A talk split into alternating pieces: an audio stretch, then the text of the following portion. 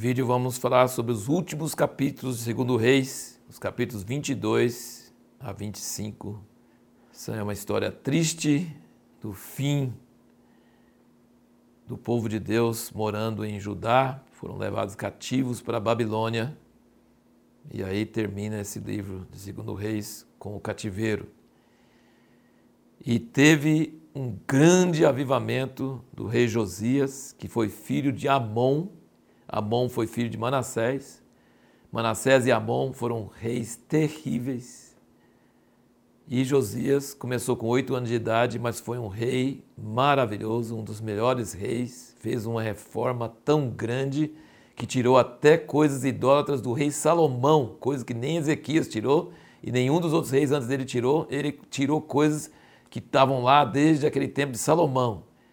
E o que despertou ele para isso foi que acharam o livro da lei na casa de Deus. A casa de Deus estava tão abandonada, 55 anos é, de Manassés e dois anos de Amon, é, 57 anos sem nada e o livro da lei, ele mandou limpar a casa de Deus e acharam o livro da lei, leram e choraram e depois levaram para o rei e ele ficou atônito porque ele sabia que aquelas palavras estavam trazendo juízo, maldição. Ele sabia que Levítico, Deuteronômio, aquelas palavras de Moisés, significava que Deus estava muito irado, porque todas as coisas que tinham sido feitas iriam trazer a ira de Deus, e mandou consultar a profetisa, e a profetisa falou: sim, vai acontecer, mas como o rei que mandou vocês teve temor de mim, não vai acontecer nos dias dele. E aí, então ele foi com muito zelo e exterminou toda a idolatria, não só na terra de Judá, mas também na terra de, de, do Reino do Norte. Lá foi para todos os lugares, queimou os ossos daqueles sacerdotes, contaminou aquele altar de Jeroboão, filho de Nebate. Ele foi até lá no início, onde aquele homem de Deus tinha profetizado o nome dele tanto tempo antes. Ele foi e deixou aquele profeta que foi morto pelo leão e o velho profeta que foi enterrado junto com ele, deixou eles, não mexeu com eles. E ele cumpriu essas profecias ele renovou a aliança com Deus, ele foi um rei segundo o coração de Deus, maravilhoso, tremendo, mas depois ele foi fazer uma coisa errada. Ele foi guerrear contra o rei Faraó do Egito, sendo que ele nem tinha sido. A guerra de Faraó não era com ele. E, e aí ele, ele foi guerrear e morreu. E morreu jovem. E foi motivo de tanta lamentação e tristeza, porque todo mundo sabia que, como a profetisa tinha falado, que quando ele morresse, a coisa ia ficar preta mesmo, e ficou mesmo. Então, é, você percebe que aqui fala no capítulo 23, no versículo 25, é importante entender isso, respondendo à pergunta que nós fizemos no último vídeo. Por que, que às vezes um grande arrependimento e avivamento não retira o juízo de Deus? Aqui no capítulo 23, versículo 25, diz: Ora, antes dele não houve rei que lhe fosse semelhante, que se convertesse ao Senhor de todo o seu coração, de toda a sua alma, de todas as suas forças. Vê quantas vezes essas palavras aparecem, gente, é coisa tremenda. Conforme toda a lei de Moisés, e depois dele nunca se levantou outro semelhante. Todavia o Senhor não se demoveu do ardor da sua grande ira com que ardia contra Judá por causa de todas as provocações com que Manassés o provocara. E disse o Senhor: Também ajudai de remover diante da minha face, como removi a Israel, e rejeitarei essa cidade de Jerusalém que elegi, como também a casa da qual eu disse estará ali o meu nome. Você pode perceber que durante todos os livros de primeiro reis, segundo reis, fala sempre que Deus tinha amor a Davi, a Jerusalém e a casa que ele tinha construído.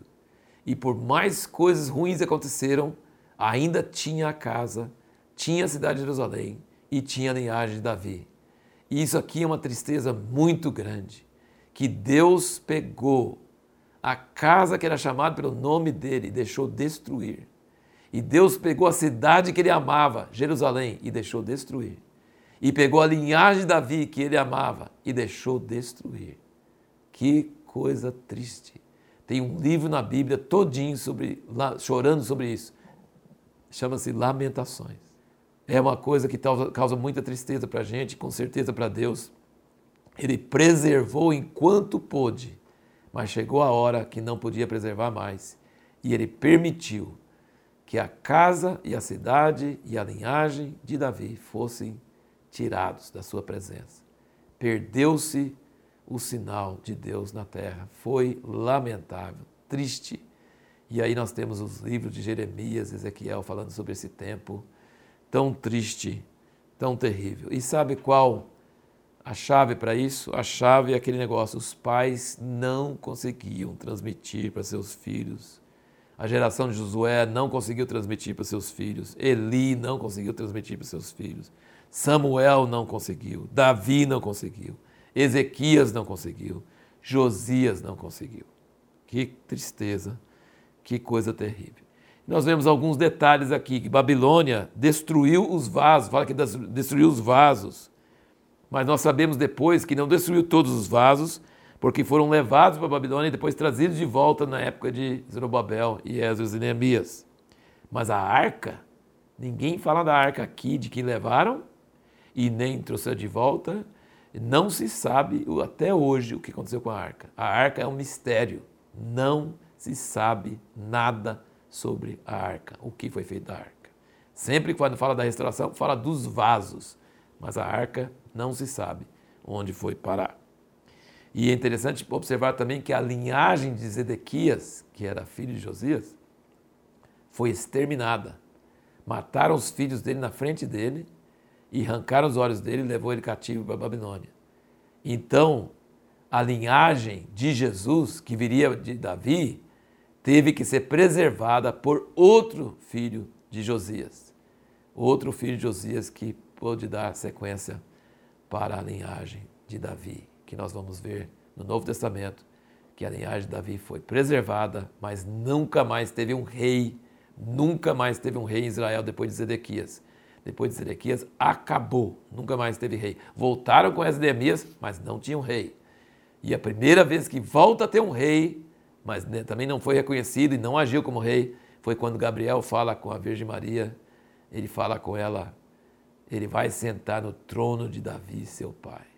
E quando ele estava na cruz foi escrito, Rei dos Judeus. Então, ainda depois de Zedequias, nunca mais teve um rei. Mas o rei veio quando Jesus veio, só que ele não reinou ainda. Ele vai voltar e ele ainda vai reinar. A pergunta que nós vamos procurar responder no próximo vídeo é: por que, que é necessário ler as genealogias da Bíblia? Tem algum proveito ler esse tanto de nome difícil? Você vai perceber isso nos primeiros capítulos de, de primeiro Crônicas. Você vai ver como é, é cansativo até ler esses nomes. E a, a, pergunta é: por que, que adianta? Por que, que a gente deve ler esses nomes?